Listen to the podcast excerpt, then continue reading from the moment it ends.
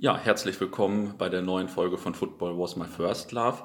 Heute bin ich im Rheinland zu Gast bei einem BVB-Fan und zwar bei, Dok bei Dr. Reinhold Luno und äh, der ist nicht nur Fan des BVB, äh, sondern bewacht auch als Schatzmeister des BVB e.V. unsere Finanzen und unsere Tradition, hoffe ich zumindest.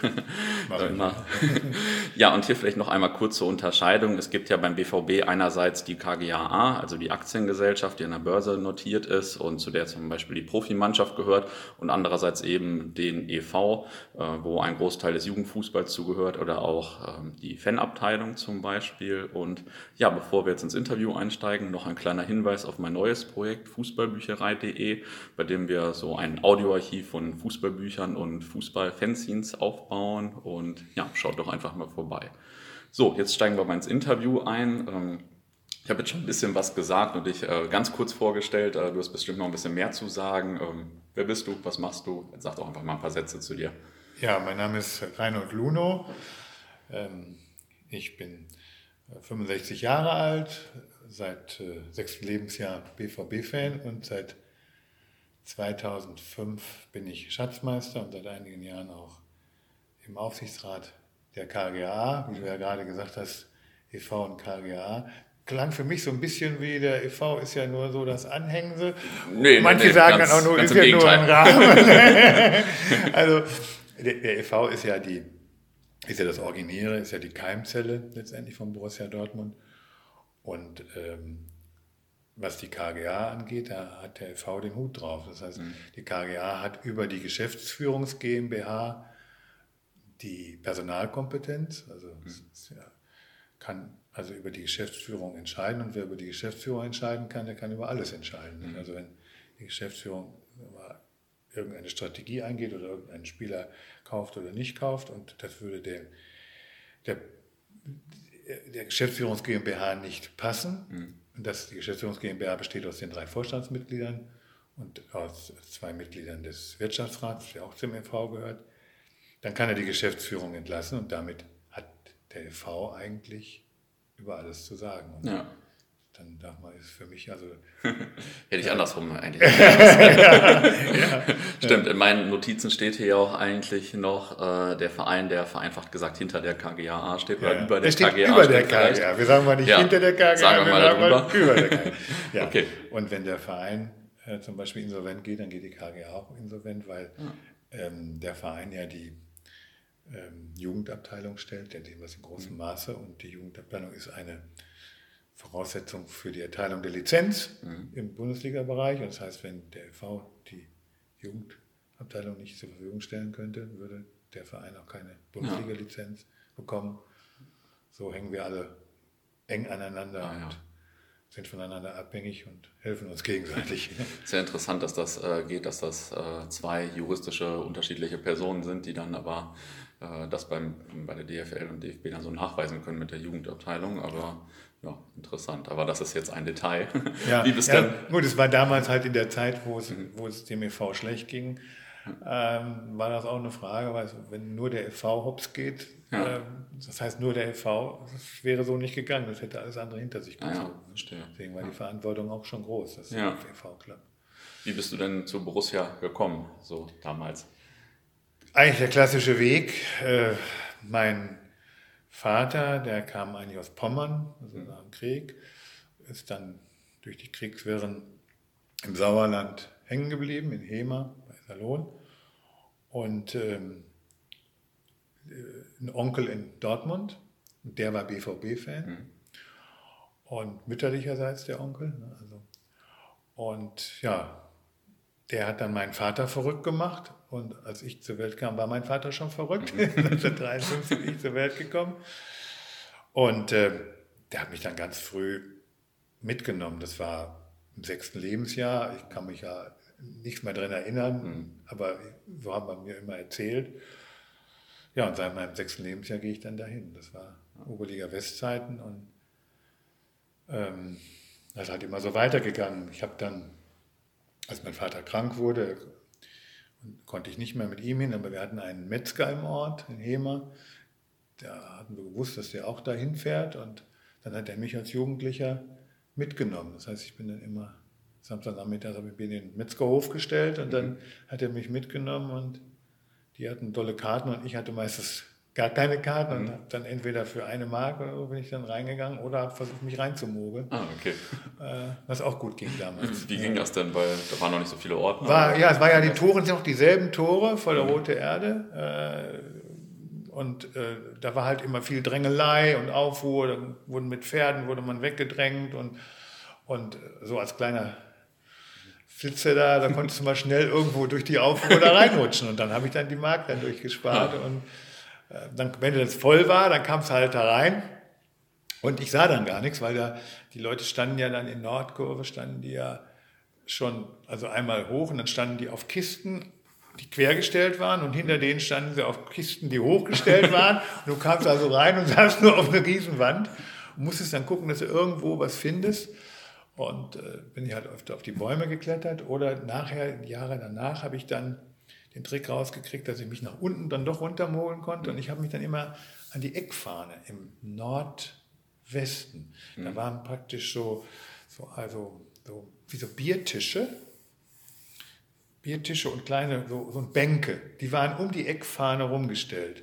Und da saßen auch welche, aber man konnte sich so ein bisschen daneben setzen und wenn dann Ecke ausgeführt wurde, dann konntest du fast konntest du die berühren, nicht, wenn die dann ausließen. ne? Und so habe ich dann das viele Jahre mit denen gemacht. Und dann bin ich irgendwann 18 Jahre alt geworden, habe dann einen, einen Führerschein gehabt, habe dann auch ein Auto bekommen, so ein R4. Und dann bin ich halt alleine gefahren. Und dann war die Zeit, wo, ähm, wo wir abgestiegen waren.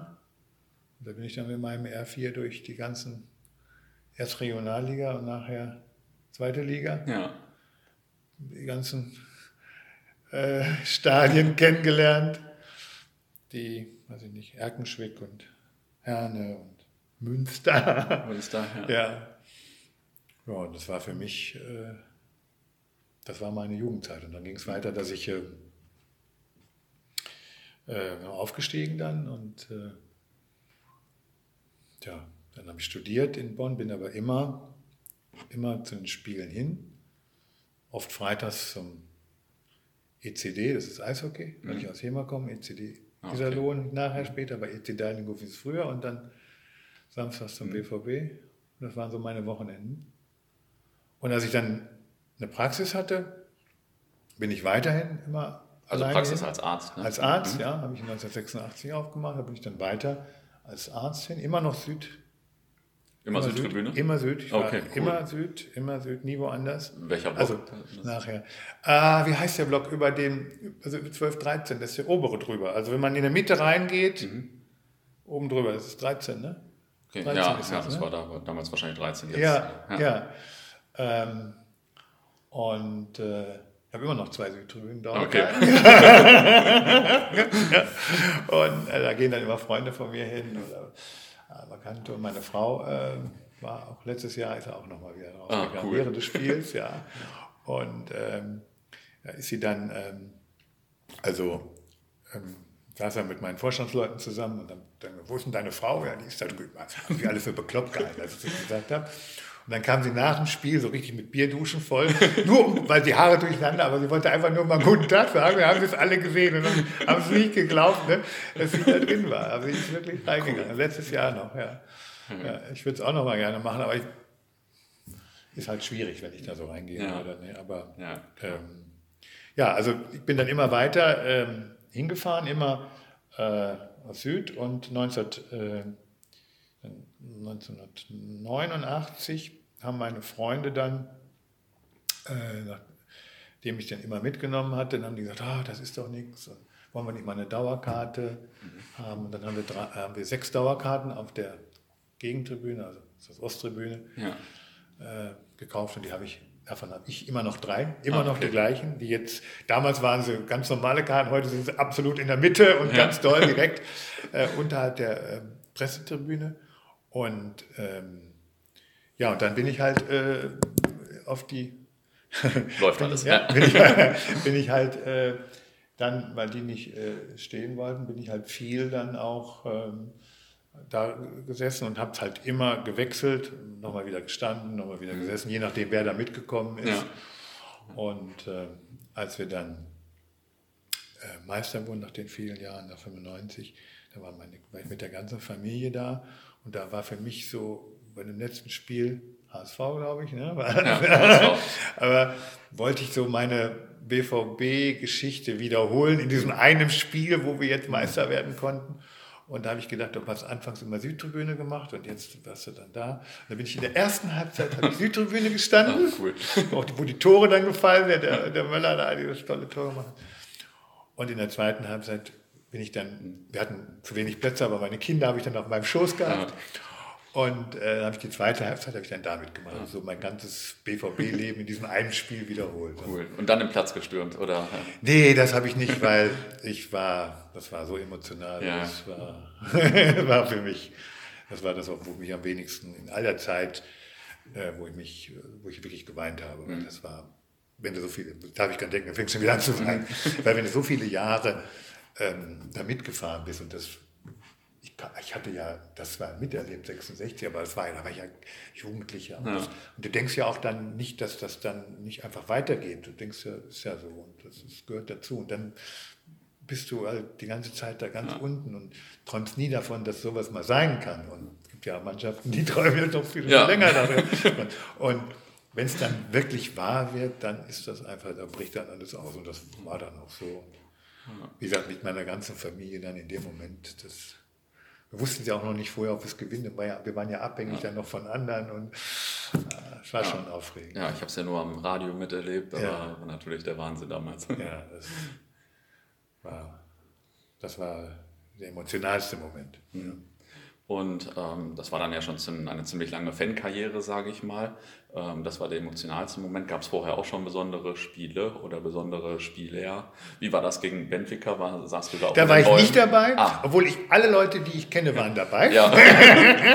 Man sagt ja, dass da nach so einer Hochrechnung 500.000 ja, Leute ja, Ich glaube, ich bin müssen. der einzige Ehrliche, den es da gibt. Ja. ja. Jeden, also sagen wir mal, um Vizepräsident. Präsident, Egal, wenn ich kenne. Wenn ich frage, ja, natürlich war ich dabei. Ne?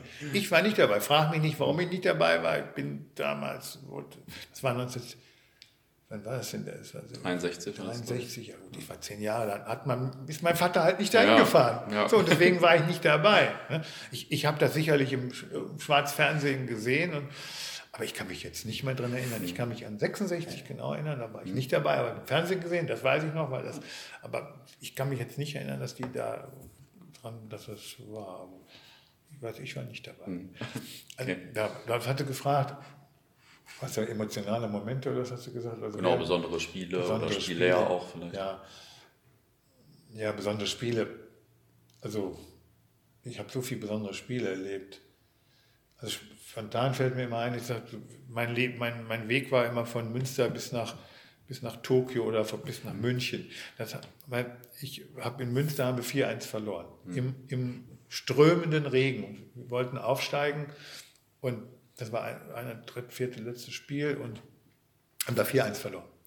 Und Münster war hinter uns. Ich weiß gar nicht, ob sie da uns eingeholt haben. Jedenfalls mhm. war es so, dass wir mussten Zweiter werden, um den zweiten der anderen Bundesliga dann in so eine Relegation zu kommen.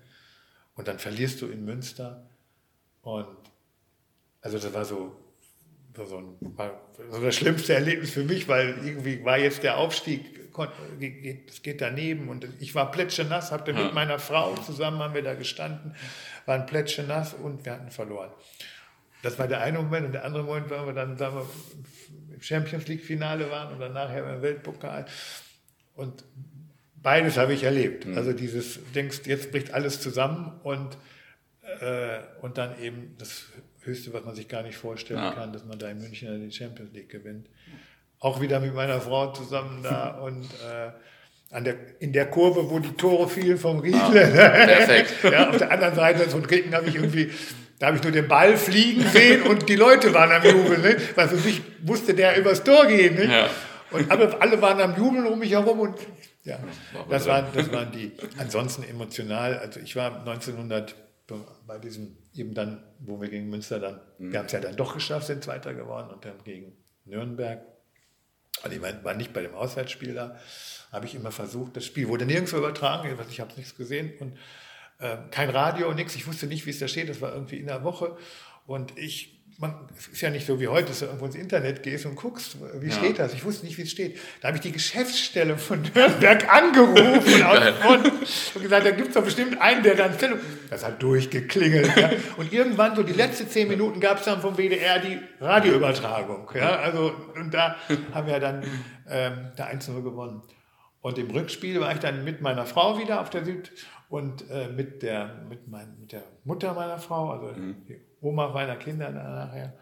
Ja, und das dann da, da gewonnen haben, das, das ist so einer der Spiele, an die ich erinnere. Ja. Aber 86, da Wegmanns genauso was, ja. da war ich auch schon weg und alles im Kopf habe ich alles überlegt, was passiert jetzt, wir sind, wir sind abgestiegen und äh, also da war ich im Inspiel in, in, in Köln gewesen und habe gedacht, naja, Fortuna, was ist das? Ne? Und kackst du da in, in Köln ab, denkst, naja, ist ja kein Problem, das kriegst du wieder raus.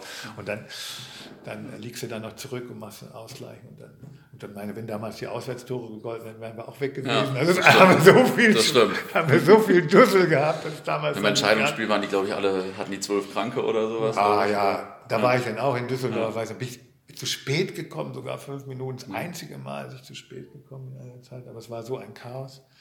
Und ja, und da ging das ja zack, zack, zack. Ne? Mhm. Und als ich dann nach Hause kam, hatte meine Frau das, den ganzen Eingang schwarz geschmückt, als ich nach Hause kam. Und das, obwohl sie scheinbar mit durfte oder mit konnte zu dem Spiel. Da ist sie, da, ja, da ist sie nicht mitgefahren. Da ist sie nicht mitgefahren, hat sie nicht die Nerven für gehabt. Äh, ja, es gibt so viele Spiele. Ja kann ich dir taufen. Das sind ja immer Sekundenglücks, ne, wie man ja. jetzt vom Grönemeyer sagt. Du hast ja dieses Glück, dieses Tor, ob Malaga, aber jetzt Berlin, und das ist ja dasselbe. Du hast ja dieses, dieses wahnsinnige Glücksgefühl in diesen Sekunden oder Absolut, eine Minute. Ja. Das ist ja gar nicht mehr zu toppen. Und die, dieses Sekunden, Sekundenglück hast du in so vielen Spielen, wo du nicht mehr mit rechnest, wo mhm. du denkst, jetzt hier war das denn jetzt in dieser Saison auch, wo wir wo der Alcacer dieses Tor gemacht hat, sechs Minuten danach. So, ja. Augsburg, Augsburg war ja Augsburg, ja. Ne? Nicht? Da waren wir auch schon weg und machen den Ausgleich und dann, okay, bist zufrieden, ist unentschieden und so. Und dann kriegt er noch eine Chance und denkst in deinem Kopf, wenn der jetzt reinginge, ja. nicht? Und patsch, ist der Ball drin. Ja, dann, das ist ja auch, das ist dann einfach ich glaube, so 100% Glücksgefühl, da gibt dem nicht 101, 102. Das ist dann so nach ganz oben. Ja. Das ist für mich, das gibt es ja auch sonst im ganzen Leben nicht, nee. solche Glücksgefühle. Ne? Nee. Das, ist, das hast du nur in dem Moment. Ja. Und dass dann sag mal, etwas dann länger hält, das sind dann eben solche, wo dann wo du dann Meister geworden bist oder Pokalsieg, da hast du es dann auch noch stundenlang oder tagelang. Aber dieses, deswegen gibt es so viele unendliche Glücksmomente mit dem BVB. Also alle, die nicht mit Fußball zu tun haben, die verpassen so viel. ja, das stimmt, das ja. stimmt. Und zwischendurch äh, waren das jetzt ziemlich viele, die es verpasst haben. Da war das Stadion ja auch gar nicht so voll immer und so zu der Zeit auch. Ja, also, ja. ähm, Jetzt äh, ist Borussia ja mittlerweile sehr bekannt für Fans und auch schon seit einigen Jahren. Wie hast du denn das so mit den BVB-Fans oder die BVB-Fans so wahrgenommen im Laufe der Zeit? Also war, das, war man in den 60ern auch schon berühmt dafür oder in den 70ern oder kam das dann erst später? Ja, gut, wenn du immer selber BVB-Fan bist, findest du dir immer für die mhm. besten Fans der Welt. Für mich selber habe ich immer als den größten BVB-Fan gehalten, den es überhaupt gibt. Mhm. Weil natürlich dadurch auch im Rheinland war und dann nicht so viele damals waren habe ich immer, ich bin der Größte. Das war ich völlig überzeugt, bis ich dann tausende von Leuten kennengelernt habe, die auch der größte BVB-Fan sind und die dann noch viel verrückter sind als ich. Aber so in meinem Mikrokosmos war ich der Größte. Und ähm, ja, es waren immer, BVB-Fans war ich immer stolz darauf, ein Teil von mhm. denen zu sein. Ähm, klar, das ändert sich im Laufe des Jahres, im Laufe des, äh, der Jahre. Also ich persönlich finde, dass die Stimmung früher noch besser war als jetzt. Mhm. Das weiß nicht vielleicht, ob ich da kritischer geworden bin, aber ich auf den normalen Tribünen, also auf der Nicht-Süd-Tribüne, ähm, wird für mich zu wenig gemacht, sondern immer nur in besonderen Momenten. Das finde ich zu wenig. Und auf der Süd ist es mir zu, zu, ähm, zu monoton. Mhm. Also, dass, ja. dass, man, dass es halt immer gleich ist, egal wie das Spiel läuft, da denke ich mal, ich könnte da auch ein Band laufen lassen. Ja. Es, es, gibt besondere Momente, es gibt, ja, und kann ich völlig nachvollziehen. Ja, jetzt war doch vor kurzem war ein Spiel, wo, wo es da so eine, wo die, wo die, äh, wo die Südtribüne dann, wie heißt das, die Aktion? Dieses. Jedenfalls haben die, äh, haben die ähm, was ausgelegt gehabt. Ah ja, eine Choreo. Ja, und das war es auch. Okay, es gibt, warum man da auch nicht zusammen. Also im Grunde genommen müssen die mehr mitmachen auf Ja. den anderen Tribünen, einfach mehr als, die haben ja selber Spaß, wenn man das drin macht, aber äh, sie kriegen vielleicht auch nicht diese klassischen Gesänge, wo sie dann mitsingen würden, was sie so kennen. Und das andere, was da monoton läuft, da haben sie nicht das Gefühl, wir müssen mitsingen. Sondern jetzt mal, äh, Sondern sind eben nur ganz zwei, drei Sachen, wo sie Ja. dann mitmachen. Und Ja, das finde ich dann schon traurig, dass es so ist, weil früher war für mich immer das, die Stimmung war das Größte. Wenn ich einen mitnehme, der noch nicht da war im Westfalenstadion, äh, hier, die sind immer komplett begeistert. Für die ist das ganz toll. Mhm. Ja, so eine ja, Stimmung kenn und so auch. doll und alles so. Für mich selber denke ich immer, könnte Mhm. noch mal besser werden. Warum war das äh, früher besser vielleicht? Weil, ich weiß nicht, hatte man nicht so eine Erwartungshaltung oder war das Stadion einfach enger? Oder Also ich glaube auch, also dass, dass dadurch, dass das, siehst du ja auch, wenn du in andere Stadien gehst, wenn du Mhm. irgendwo bist und die Stadien sind enger, dann ist das ein, ein, ein Krach und wird also mitgenommen. Ich glaube schon, dass durch den Ausbau, auch wenn es wunderschön da die, die Südtribüne so hoch da und ein super Bild ist, aber das von der Akustik her ist das, ist das nicht mehr Mhm. so wie früher. Das ist so, das ist schwieriger geworden. Ähm, ich meine, Fankulturen, die entwickeln sich ja und es ist ja nicht schlecht, wie es jetzt Ja. ist. Ne? Man, ich kann auch dem Alten nicht nachweinen. Ja. Ne? Nur wenn ich selber zu bestimmen hätte, und ich, wenn, ich, dazu bestimme, wie es organisiert wird, würde ich es versuchen, besser zu kriegen. Ja. ne? Ja, aber klar, ne, also das war natürlich, man hat nicht so eine Erwartungshaltung wahrscheinlich und das im engeren Stadion ist ja auch auswärts dann auch Ja. häufig natürlich viel einfacher Stimmung Also zu wir hatten ja machen. manchmal, wir haben ja diese wunderschönen Spiele gehabt diese Saison, wo du denkst, da müssen doch alle ausflippen. Und dann wird das so hingenommen, so wie normal. Hm. Ja. Das, das ist so, das wird so abgehackt. Und das macht mich dann, dann schon auch traurig. ne? Ja, das ist natürlich schon, also ich meine, wir stehen, spielen schon vorne mit und so weiter, wie soll das nochmal besser sein Ja, eigentlich so? ja. Ja, dann will man gar nicht wissen, wie es ist, wenn wir wieder um Platz 4 spielen oder so. Ja, für mich persönlich ist es ja immer gar nicht so wichtig, auf welchem Platz Hm. wir stehen. Natürlich, wenn ich jetzt einen Schatzmeister sehe und als Aufsichtsratmitglied, das ist richtig, aber für mich ist es wichtig, ja, dieses ganze Gefühl dabei zu haben, den Spaß oder wie man es nennen. Ja. will. Ne? Ich freue mich über jeden Sieg. Siege sind durch nichts zu ersetzen, Ja. aber ähm, es ist nicht alles. Ne? Ja. Ähm, jetzt waren wir vorhin äh, im Jahr 1995 angekommen oder 95, dann 97 auch. Dann bist du immer weiter zum BVB gefahren und äh, dann wurdest du ja auf einmal Schatzmeister quasi. Ja, also in der Zeit ist die Zeit, wo dann 95, ähm, da waren dann die Kinder auch schon etwas größer. Ähm, das ist so dann die Zeit gewesen, auch schon eigentlich schon, schon vorher, ja, ich weiß gar nicht mehr, wo ich dann auch nicht nur in Deutschland mitgefahren bin, sondern wo ich dann europäisch auch, wo ich einfach Spaß dran gekriegt habe. Irgendwann, äh, ich war in Rom gewesen, weiß gar nicht mehr, in welchem Jahr das war. War Da haben wir ja mehrfach gespielt auch. Ja, also als wir das erste Mal da waren und, äh, und das, dann in Kopenhagen, da wo dieses ähm, Ole, jetzt kommt Olli, der jetzt BVB. kommt der BVB, Ah, ja. da habe ich auch, auch mit den Jungs da ich, äh, auf der Tribüne gestanden und die haben die ganze zweite Halbzeit war das, die ganze zweite Halbzeit ununterbrochen. Das erste Mal das einer so ohne Ende und das war ja ganz aktuell damals Ja. Und äh, war, war, war kurz vor Weihnachten war es, liefen alle mit so Zipfeln, mit so Weihnachtsmann-Zipfelmützen rum und zum Teil ausgezogen. Ne? Mhm. Und da war meine erste, erste so selbst, ohne das jetzt mit Familie oder so, sondern alleine mitgefahren. Und da habe ich Spaß gekriegt. Und dann habe ich ganz viele, eigentlich war ich so der E- Edelfan hieß dann, weil ich natürlich auch, wenn man schon mit Geld dann mitfahren konnte, Ja. mit das Reisebüro Weiß hieß das damals. Die haben das äh, organisiert. Damals hatte Borussia noch kein eigenes Reisebüro. Und da bin ich immer mitgefahren, alle Reisen, die es da gab. Und ja. Bis nach Tokio offensichtlich. Bis nach gesagt. Tokio. In Ja. Tokio auch, ja, in Tokio war ich auch. Äh, da waren auch nicht so viele andere mit. Mhm. Ähm, und das war auch einer meiner Highlights. Jetzt auch wenn ich sagen, ja, Weltpokal, das stimmt ja auch.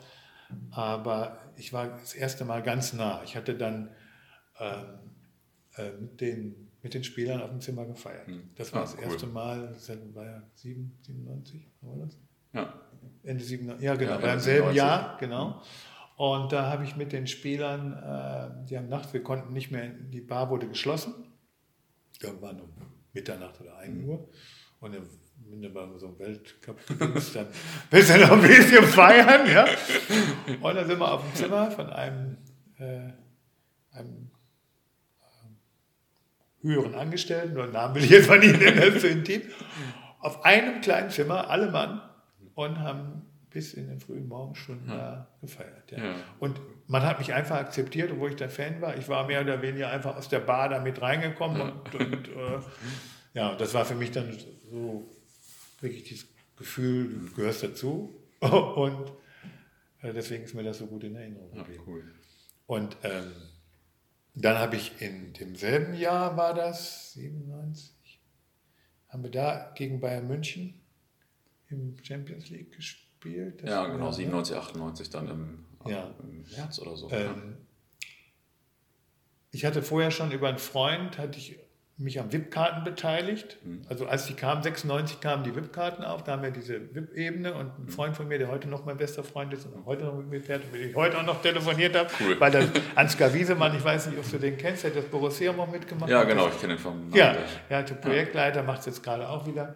Also Team Baumanagement, der hat so eine, eine Baufirma, der, die so Projektmanagement machen.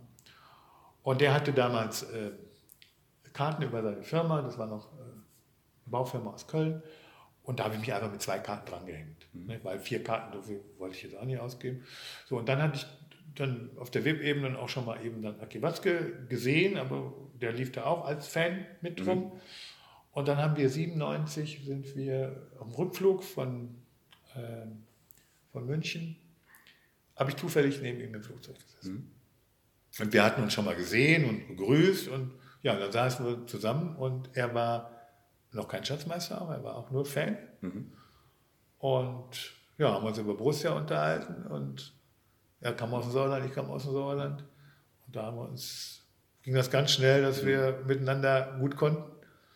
Das war dann, dann ist er dann, ja, wann ist er, ich bin, 2001, also vier Jahre später, ist er dann Schatzmeister geworden und, und äh, 2005 als er dann, als er dann Geschäftsführer wurde. Ja, da kannte ich ihn schon so viele Jahre, jetzt sind es schon über 22 Jahre. Also ich habe ihn kennengelernt, als er noch ein junger Mann war, unter 40. äh, ja, und wie das ist über Menschen, ich habe dann im, Jahr, im Laufe der Jahre als alle Menschen kennengelernt, Rainer Traube mhm. halt auch kennengelernt gehabt. Und äh, als sie dann eben jemanden gesucht haben, das geht ja über Menschen und über Vertrauen. Und ja. die kannte ich dann eben schon so viele Jahre alle. Da haben sie mich gefragt, ob ich mir das vorstellen könnte. Ja. Und dann gesagt, ein Arzt, ein Schatzmeister, ja, ja, gesagt, darauf kommt es nicht drauf an. Es kommt darauf an, dass einer, dass man einer ist, der ehrlich ist und mhm. Vertrauen hat. Und ja, und so bin ich dann, habe gefragt worden, ob ich das will. Und dann habe ich mich vorgestellt bei der Wahlkommission damals, der Ältestenrat. Und ich war schon ich war schon viele Jahre im Freundeskreis des Ältestenrats. Ah, okay. Als wir in Liverpool gespielt hatten, mhm. mal, jetzt frage ich mich nicht mehr, wann in welchem Jahr. 2001, glaube ich. Oder? ja. Da hatte ich, die, hatte ich die, waren die alle eingeladen, die 66er. Und da hatte ich die kennengelernt. Und da war mit denen ein Trinken gegangen und da fanden die mich gut und ich die auch. Weil für mich waren das ja natürlich, das war ja Idole. Ne? Ja, Alles. klar. Das war, das war ja ganz toll. Und dann haben die, haben die so gesagt, ja, es gäbe so einen Freundeskreis und ob ich da nicht Mitglied werden wollte. Und dann bin ich da Mitglied geworden im Freundeskreis. Dann haben wir uns halt immer zu Weihnachten waren dann zu feiern und, mhm. und so im Sommer. Und da kannte ich die alle schon. Das war also eine ganz andere Ebene, die ich dann auch kannte. Ja. Und das waren im Grunde um die, die dann entscheiden sollten, um ah, Schatzmeister. Okay. Für die okay. war das natürlich ganz toll, dass von oben ein Vorschlag kam, mich zu nehmen, wo ja. ich doch schon die schon seit vielen, vielen Jahren kannte. Ja, klar. Da passte das natürlich auch. Und ja, dann war ich mit den Jungs dann später auch wieder in Liverpool, ne, vor, als wir ähm, ähm, dann jetzt in Liverpool wo wir so unglücklich verloren ja, haben. Ja. Da war ich dann mit denen auch nochmal, dann auch, wo dann, wo dann Teile, äh, wo dann zu der, äh, wie Jahre war das denn dann? 66 war dann 50 Jahre wahrscheinlich her. Ja, genau. Ja, 16, Jahre. genau.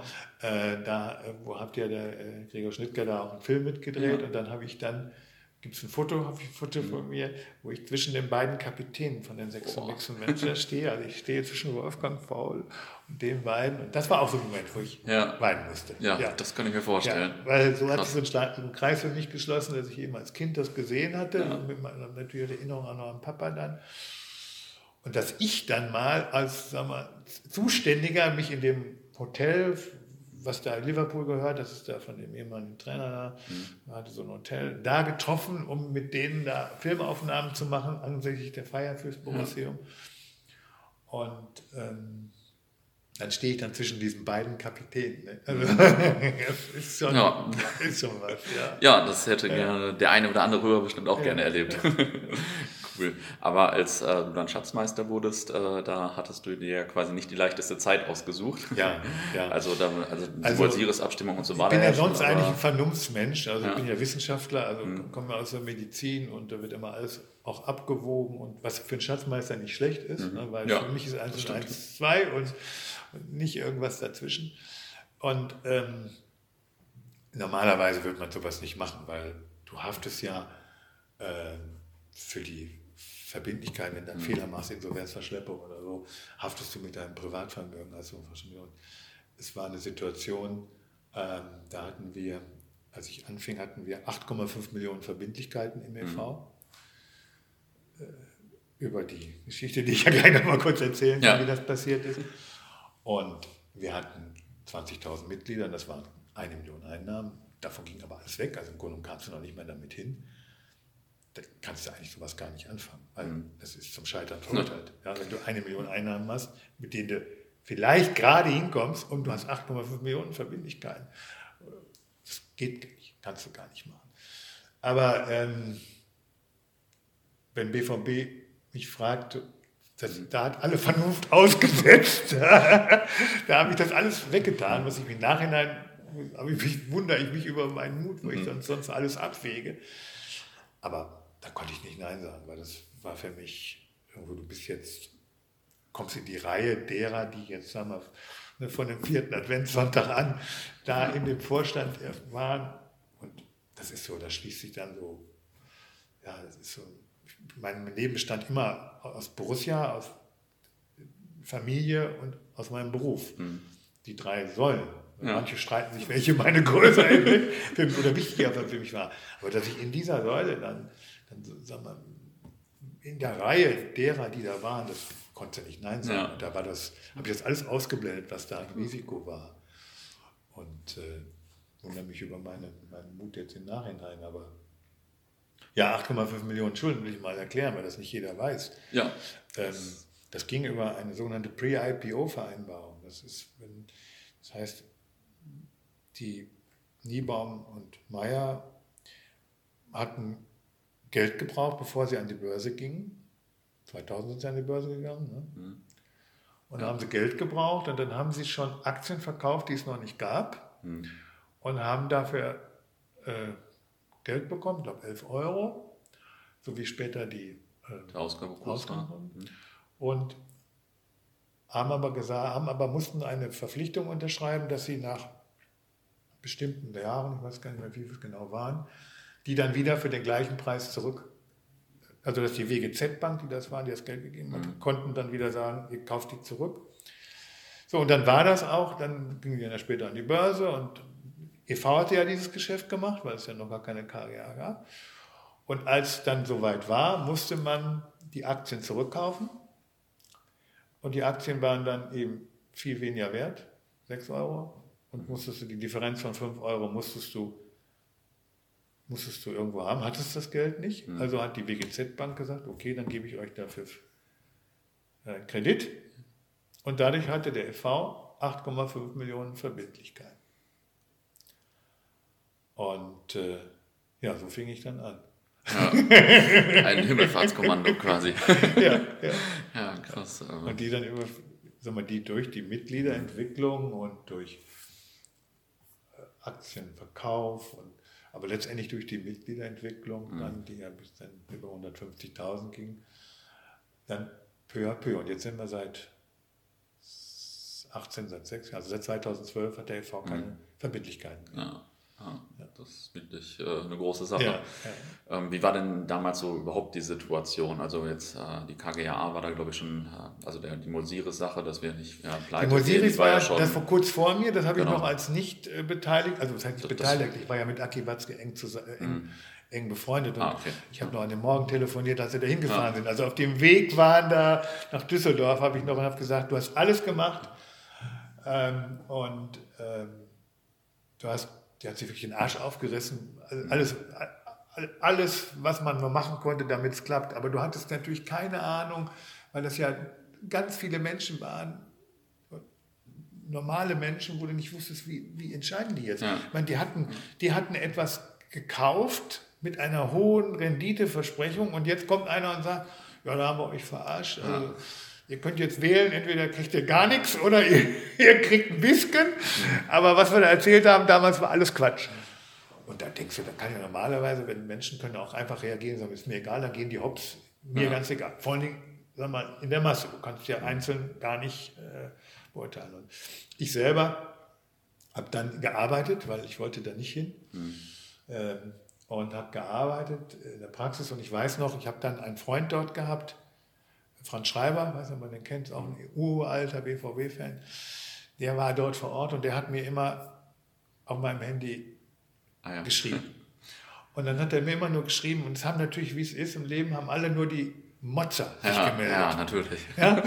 das ist immer so. Alle Redebeiträge waren, wir verarschen uns hier und mhm. wir machen das nicht. Und so schrieb er mir nochmal von jedem Beitrag, die sind hier alle, alle dagegen. Alle sind komplett dagegen. Und dann habe ich Hausbesuche gemacht. Und beim Hausbesuch kriegte ich auf einmal dann die Nachricht, so ungefähr ganz über 90 Prozent. Ja, 94 Prozent. Ja.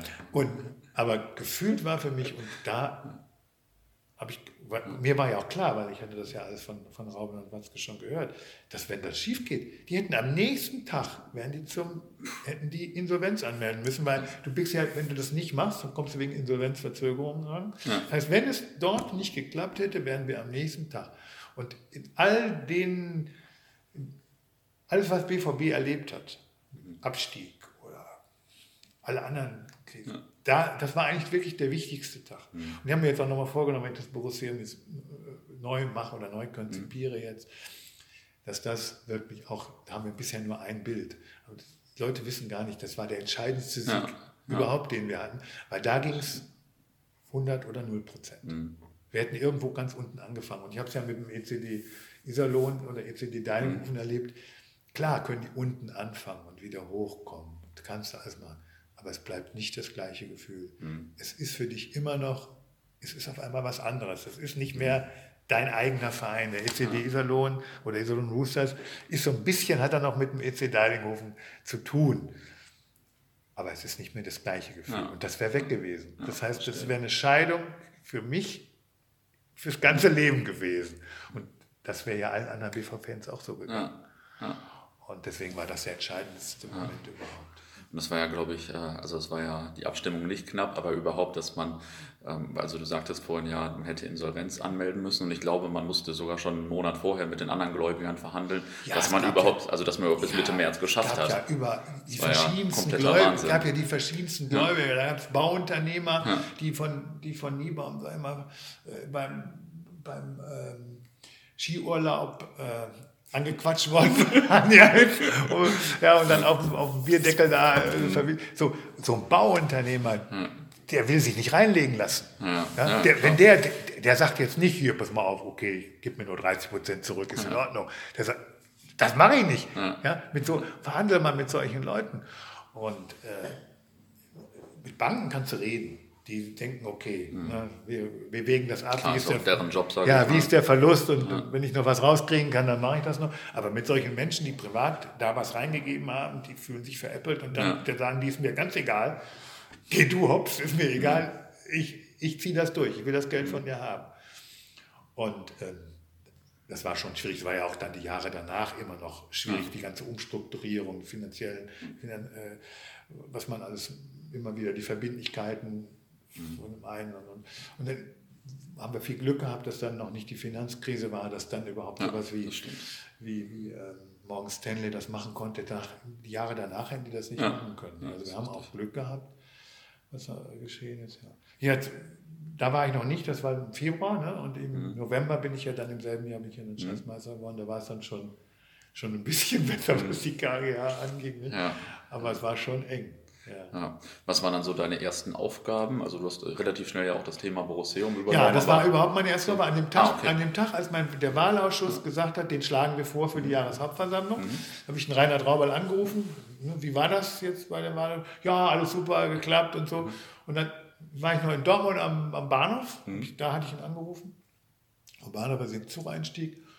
Und äh, da sagte er, ah, das ist schön, klasse. Du, ich habe da was für dich. also ähm, praktisch an den ersten, wo ich noch nicht gewählt war, aber wo ich, also die schon, das war der Tag, wo ich dann von dem Boris was erfahren hatte. Er hatte dann da mit der Fanabteilung ja schon äh, die ersten Gespräche geführt. Ich selber hatte immer schon gesammelt, immer schon. Ich habe zu Hause, in, wo ich in Heimatsheim wohne, habe ich ja so einen ganzen Keller voller äh, Sachen ganz besonders wurde das als Ebay dann ausgaben. Da mhm. war ja einfacher, an solche Sachen zu kommen. Du konntest einfach ein Suchwort eingeben ja. und dann kriegtest du irgendein äh, Stadionmagazin vom Spiel, wo du damals dabei warst. Hast natürlich nie was gesammelt, wie ist. Ne? ist ja nur im Nachhinein merkst du erstmal, wie wichtig das ist. Ne? Und da habe ich dann zum Ärger meiner Frau immer wieder alles Mögliche gekauft. So, so der Gedanken, du machst mal für dich so ein BVB-Museum. Mhm. Ne? Und deswegen, als er dann sagte, da ist das, gibt es ein Museumprojekt, da war natürlich, das war ja genau mein Ding. Ja. Ne? Also, ja, cool. genau mein ja, Ding. ist ja passend. Ja, ja. Und äh, ja, da habe ich dann auch direkt angefangen. Also es war äh, November, 15. November oder so, bin ich mhm. gewählt worden und im Dezember hatte ich schon die ersten äh, Zusammenkünfte in ja. der Fanabteilung. Ja. Ja, ich muss ja sagen, wir hatten damals ja erst ein bisschen Angst. Es hieß, oh, jetzt kommt der Verein und nimmt uns alles weg, aber ja. war dann eigentlich äh, transparenter als unsere Fanabteilung selbst zum Teil, ja. äh, weil wir da auch nicht immer so genau wussten, was da jetzt gerade passiert. Ja. Also war ja richtig gut. Und ähm, wie hast du das Projekt so erlebt? Das war dann ja noch einige Jahre, bis, die, bis dann äh, die Eröffnung war. Ja, das fing, fing ja im Grunde genommen, ja, ich, ja, ich hatte ja keine Ahnung vom Museum. Was ja, sagen, hat man ja nicht einfach so. Und ich habe dann... Ähm, ich hatte dann einen Patienten, den ich heute noch habe, Professor Hildebrand, ein großer Historiker, mhm. deutsche Geschichte. Alle, du hast auch Geschichte studiert? Ja. Du müsstest ihn eigentlich kennen. Ja, ja kenne ich auch. Ja. ja. Und ähm, auch BVB-Fan. Und ähm, den ähm, habe ich dann gefragt und dann hat er gesagt, ja, er war im Kuratorium vom Haus der Geschichte hier in Bonn. Und dann gesagt, ja, dann müssen wir mit den Leuten vom Haus der Geschichte zusammenführen. Und ja, dann habe ich wir damals da noch einen Workshop gemacht, weiß nicht, ob du dabei warst in Bonn damals? Ja, ja ich war einmal mit da. Ja. ja. Und äh, ja, haben die mir dann Firmen genannt, die sowas machen können, Listen und dann ist es mhm. halt immer weitergegangen. Und das Verrückte ist, dass ich ja jetzt schon wieder im Grunde genommen wieder da bin. Mhm. Ich habe immer noch den Herrn Preisler, Dr. Preisler, mhm. der ist Sammlungsdirektor vom Haus der Geschichte. Der war jetzt gerade wieder mit mir mit, habe ich wieder angefangen, wieder mhm. Leute zusammen für die Renovierung, wieder mit denselben Leuten zu tun wie damals. Also sie sind auch alle noch da mhm. und äh, schließt sich jetzt so, so ein Kreis. Gut, es hat dann gedauert. Wir hatten ja gar kein Geld. Mhm. Ist ja klar, ja, gerade erzählt, weil ja gar nichts. Ja, und wir haben ja noch Becher gesammelt. Ja, was da. Und der Gedanke war so ungefähr wie, naja, wir brauchen 400.000 und wir haben jetzt aber vielleicht 50.000 und die 350 kriegen wir durch die Einnahmen im ersten Jahr. also, was natürlich betriebswirtschaftlichen Denken es schon schwierig dass du schon die Einnahmen damit reinnimmst. Ja, dann haben wir mit, mit ganz wenig Geld haben wir das ja gebaut, mit viel Engagement, alle viele Leute. Du, ja. du, du bist ja nun einer, der, ja. ich habe jetzt gerade jetzt vorgestern nochmal meine Aktenordner, ich habe fünf dicke Aktenordner darüber, mhm. weil es eben nochmal neu war, habe ich jetzt den ersten Aktenordner nochmal ah, okay. gelesen, weil wir gerade in der Phase jetzt auch sind und habe jetzt mal gesehen, wie klasse wir das damals gemacht haben. Das ist mir jetzt nochmal mhm. bewusst, wie, da war dann eben auch eine, ein, ein, viel, ganz viele Seiten Katalog, Katalogisierung. Ja, von der Und da steht dein Name oben ganz oben drauf, ja. Und ähm, das, äh, wie viele Leute da ehrenamtlich tätig waren, also das war schon, schon eine tolle Sache. Ich meine, der Ansgar Wiesemann damals zum Beispiel, wo ich jetzt heute auch wieder mal, der hat auch keinen Cent dafür genommen, mhm. nicht? Und, und so viele Leute, die da die es umsonst gemacht haben. Und, ähm, die da Geld gesammelt haben von der mhm. Fanabteilung, was da die ganze. Es war schon eine ganz tolle Sache. Ja. Also, dass wir das so geschafft haben. Und da können wir stolz drauf sein. Ja, muss wirklich definitiv. so sagen, dass wir das geschafft haben. Ja.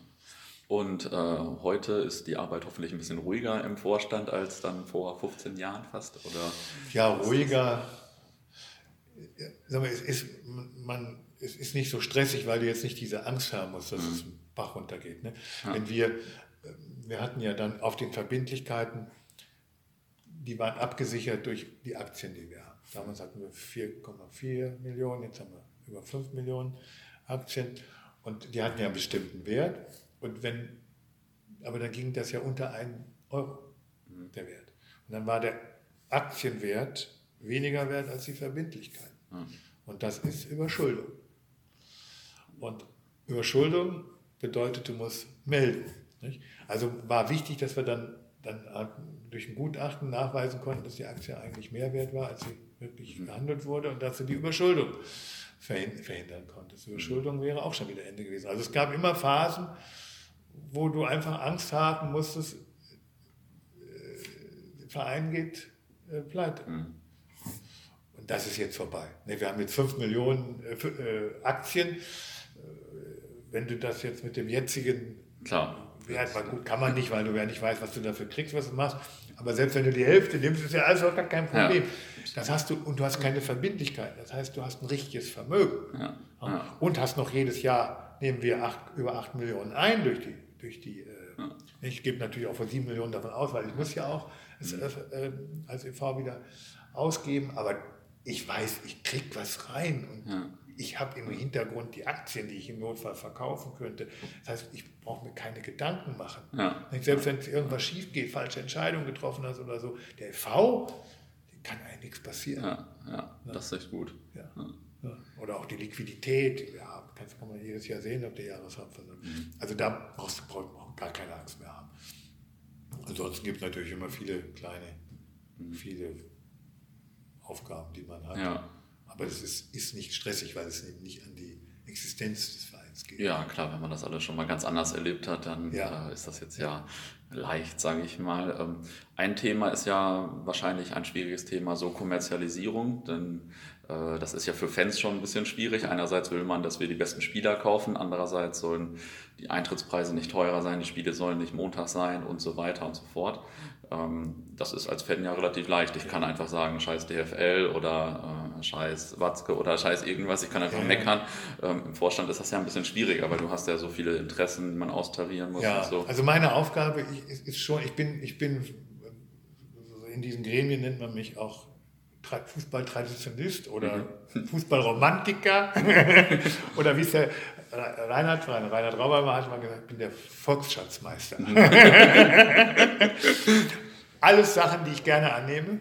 Also es ist schon meine Aufgabe äh, in den Gremien, diese Meinung zu vertreten, mhm. also traditionelle Fußballmeinung zu vertreten.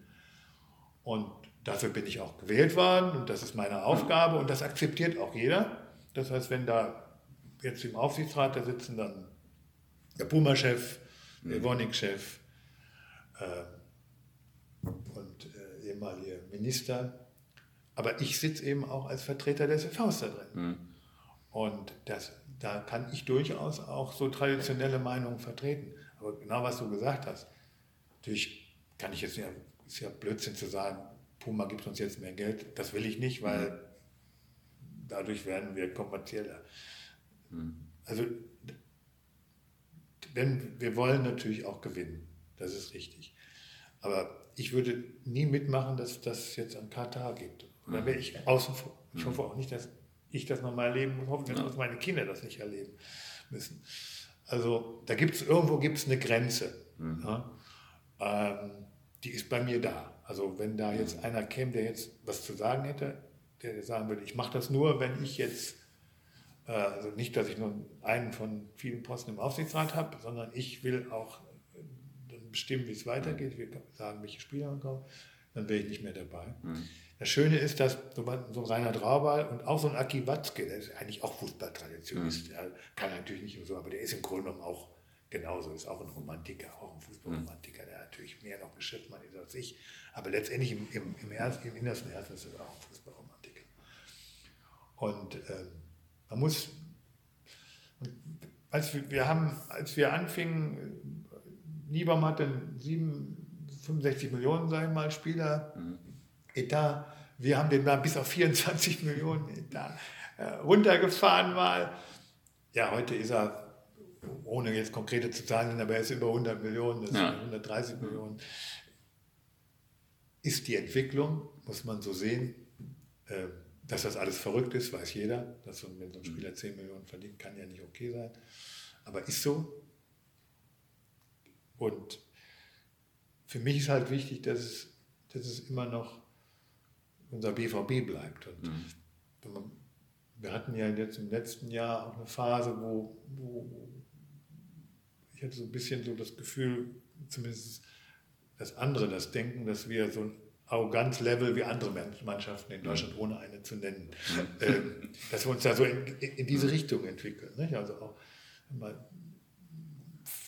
die, die, Verbindung zwischen Fan und Mannschaft, die war ja, Fans und Mannschaft, die war ja irgendwo getrennt. Und ähm, da ist mir dann so extrem wichtig. Also ich habe eine totale Freude, wenn die jetzt vor den Spielen da in die Kurve gehen. Das ist so eine kleine. Geste. Ja, aber, aber gut. Ja, so eine kleine ja. Geste. Und das machen die auch nicht ungern, das ist ja, mhm. das ist ja für die auch was. Warum, ja. warum, warum sowas? Oder dass man eben mehr auch öffentliche Training, man muss nicht immer jedes Geheimtraining machen, mhm. muss ich jeden Tag, hast du irgendwas Geheimes, was keiner wissen soll. Warum, nicht, dann, dann machen wir ja auch wieder mehr öffentliche Training. Und das ist für mich, da, da muss ich drauf achten, dass so, mhm. dass, dass so, so etwas... Äh, ja. Also, dass wir nicht, nicht diesen Arroganzlevel bekommen, sondern dass wir das, was wir sind, wir sind bodenständig. Ja. Ne, was wir, haben wir mal das Marketing äh, echte Liebe genannt. Ne? Aber wir sind, wir sind so, wie mhm. wir sind. Und da, das, so muss Borussia bleiben. Und da, so wird auch Borussia immer Erfolg haben. Mhm. Ja, stimmt, das ist ja schon so unsere die Leute, Identität. Ja, ja, das lieben die Leute. Und äh, du kannst ja, ist ja Fußballliebe ist ja. Ne? Kannst du kannst ja nicht erzwingen, die kannst du nicht mit Vernunft machen. Sie kommt irgendwann mal, hat sich verknallt, dann kommt sie immer zurück. Mhm. Und da gehört das, ist das wichtig. Und dann hast du auch kommerziellen Erfolg. Mhm. Weil wenn du einfach die so viele Menschen gerne haben, dann kaufen die von dir was, dann gehen die ins Stadion, dann wollen die dich im Fernsehen sehen. Wenn die dich im Fernsehen sehen wollen, dann kriegst du Fernsehgelder. Also spricht nichts dagegen, ja.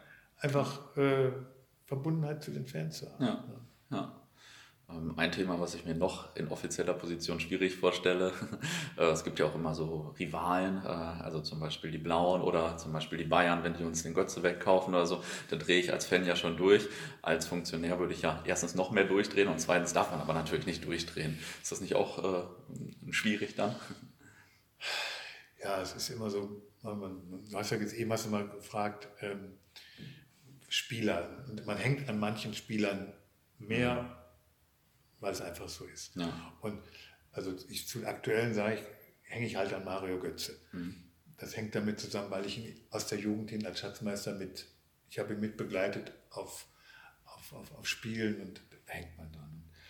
Äh, an dem, in dem Moment, wo ich erfahren habe, dass der geht bei München, das mhm. war für mich furchtbar. Ja, ja das glaube ich. Erstmal habe ich nicht geglaubt. Ich habe gedacht, das ist nicht wahr, das ist ein Aprilscherz. Mhm. Und das hat, hat mich schon übernommen. Aber es ist nicht so, dass ich jetzt persönlich dann Bayern München deswegen die Verantwortung mache. Das, das ist so. Ähm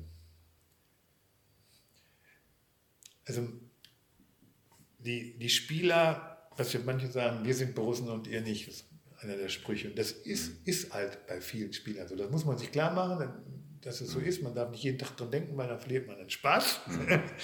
Aber man kann nicht von einem Spieler, der irgendwo von weit her kommt, der ja gar nicht weiß, wer Dortmund ist, der jetzt irgendeinen Berater hat, mit dem Vertrag machen und Dieter denkt, kann man nicht erwarten, dass das ein Bus ist. Mhm.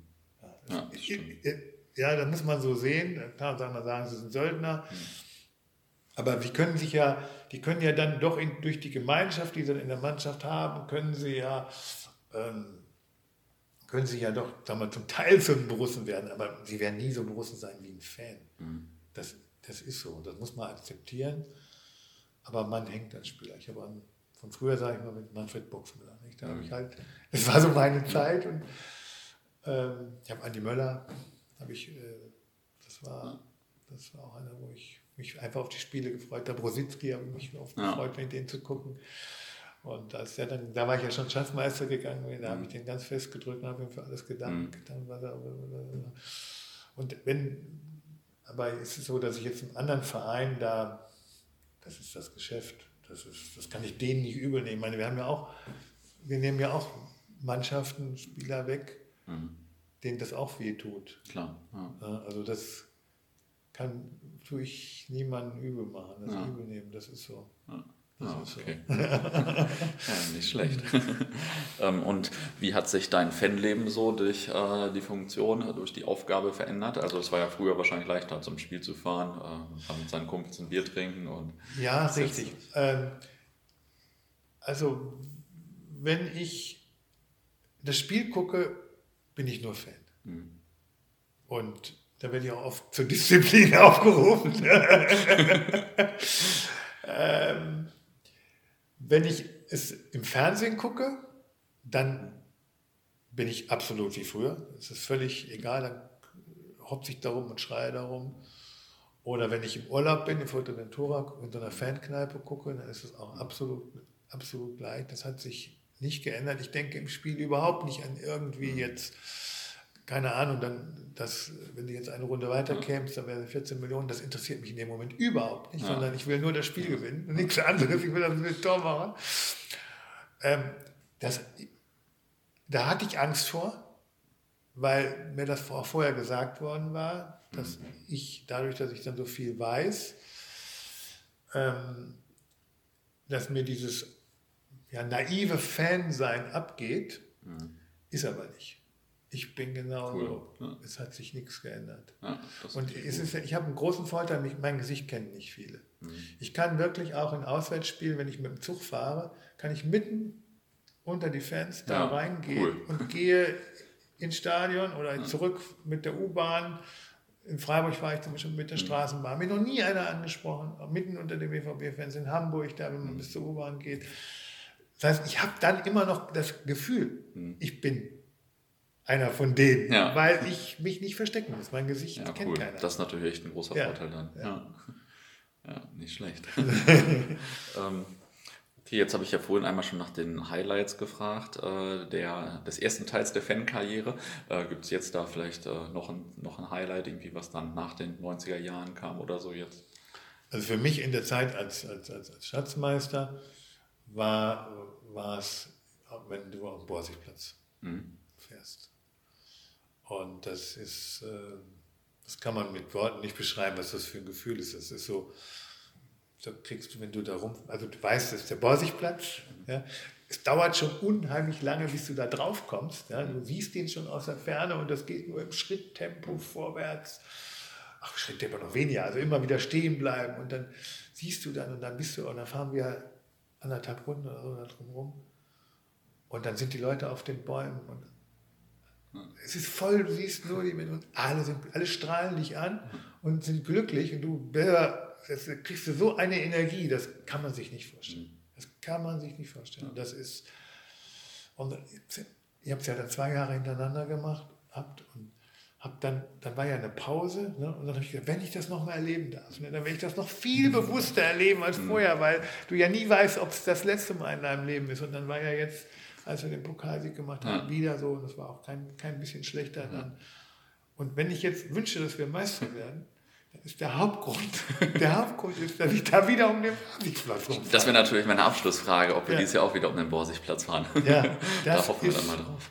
Das ist dann, wenn ich dran denke, mhm. ist also mhm. nicht irgendwelche Feiern oder keine Ahnung was. Natürlich ist das auch schön, aber das, dass ich das nochmal machen dürfte in meinem Leben, das wäre schon schön. Ja? Dann will ich es nochmal bewusster beleben. Ja. Ja. Cool. Ja, dann äh, erstmal vielen Dank für das Gespräch und dann hoffe ich mal, dass wir uns auf dem Borsigplatz sehen. Ja, ich bin dir zu, auf jeden Fall.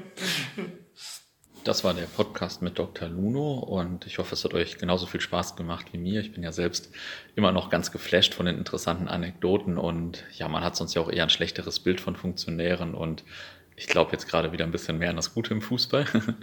ähm, ja, zum Abschluss noch ein Hinweis auf die Fußballbücherei. UE übrigens, fußballbücherei.de mit UE geschrieben. Wir veröffentlichen im April wieder eine Reihe Fanzines, unter anderem unter uns eins von Desperados Dortmund aus dem Jahr 2004, auch einige Hefte aus den frühen 90ern, wo äh, die Zeit auch noch ein bisschen anders war. Und ja, wir werden auch einige Bücher diesmal schon veröffentlichen, beziehungsweise die Zusammenfassung von denen, unter anderem über die Finanzkrise des BVB 2004, 2005, ähm, auch Abenteuer Groundtopping, also das legendäre erste Buch über Groundtopping in Deutschland, die Autobiografie von Helmut Rahn und auch noch einige andere. Ich freue mich natürlich nach wie vor, wenn ihr als Hörer auch bei der Fußballbücherei dabei seid. Bis Ende März kostet die Mitgliedschaft für zwölf Monate 10 Euro, danach 20 Euro, also besser noch schnell Mitglied werden. Und ja, wir suchen aber nicht nur äh, Hörer, sondern wir suchen auch Leser. Und zwar äh, Personen, die vielleicht sowieso gerne und viele Fußballfanzines und Bücher lesen und äh, sich vielleicht äh, gerne bei uns einbringen möchten und Lust haben, bei uns mitzumachen und auch Zusammenfassungen zu veröffentlichen. Und ja, meldet euch, wenn ihr dazu Lust habt, doch gerne unter fußballbücherei.gmail.com. Vielen Dank fürs Zuhören und bis bald.